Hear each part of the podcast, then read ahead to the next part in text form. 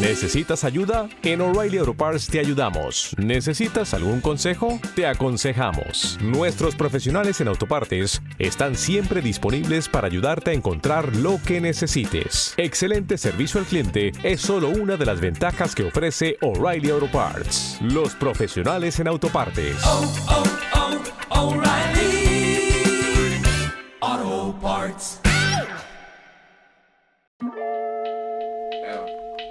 Bienvenidos Walkers a este nuevo episodio de Dejando Huella, podcast donde hablamos sobre personas que han tenido vidas virtuosas y que son un gran ejemplo de santidad para todos nosotros.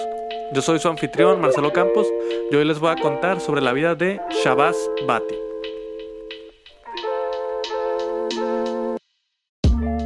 Shabazz fue un gran católico, político y defensor de la libertad de religión en su país. Y no solo esto, también durante toda su vida se dedicó a luchar y advocar por todas las minorías para dedicar cualquier tipo de discriminación en contra de ellas. Shabazz nació en Pakistán, es proveniente de una familia católica. Él y sus hermanos durante toda su vida fueron monaguillos en la parroquia que acudían todos los domingos.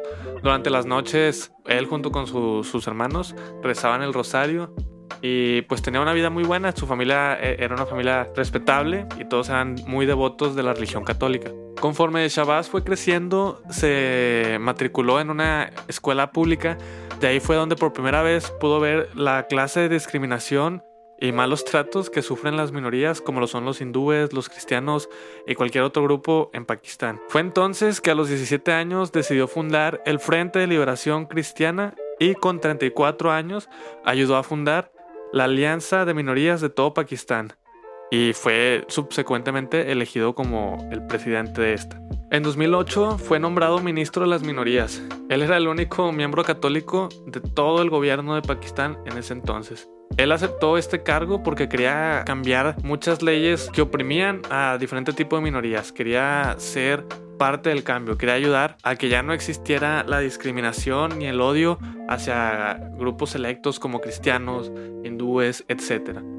Shabazz empezó a tomar medidas en apoyo de las minorías religiosas Hizo campañas para promover el diálogo interreligioso también. Incluso propuso leyes para prohibir los discursos de incitación al odio que eran muy comunes en ese entonces. Como era de esperarse, eh, Al-Shabaab era alguien con ideas no locas, pero tan diferentes a, a, todo lo que estaban acostumbrados y se vivía en ese entonces en Pakistán y que probablemente aún se viva empezó a recibir muchas amenazas, incluso amenazas de muerte, y no las tomó a la ligera. Shabazz, la, la verdad, estaba consciente de que era muy probable que en algún momento lo fueran a asesinar.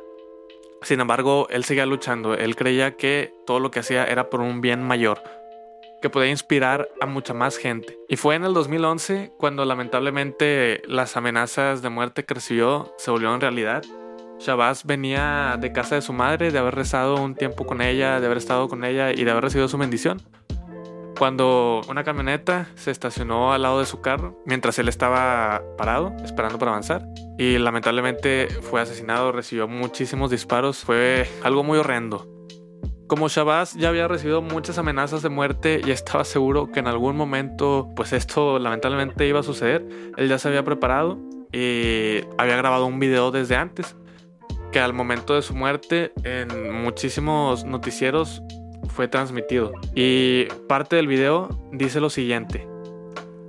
Hablo por los cristianos perseguidos, oprimidos y marginados, y por otras minorías. Y estos talibanes me amenazan. Pero quiero compartir que yo creo en Jesucristo, que ha dado su vida por nosotros. Yo sé cuál es el significado de la cruz y sigo la cruz. Estoy dispuesto a morir por esta causa. Vivo por mi gente, por los que sufren y moriré por defender sus derechos. En la actualidad, Shabazz es siervo de Dios y su impactante historia nos enseña que a pesar de que creemos cosas diferentes, debemos luchar por el bienestar y libertad de todos, y que un verdadero cristiano ama a todos sin importar qué religión profesa. Bueno, Walkers, eso fue todo por el episodio de hoy. Espero que les haya gustado. Recuerden seguirnos en nuestras redes sociales, Facebook, Instagram, Twitter, YouTube y Spotify. Estamos como Walking to Heaven. Estamos subiendo mucho contenido, eh, sobre todo en YouTube y en Spotify. E incluso si les gustó este podcast, en Spotify tenemos muchos más para que vayan y los escuchen. Muy probablemente también les puedan gustar. y nos veríamos hasta el siguiente capítulo. Se cuidan, Resida.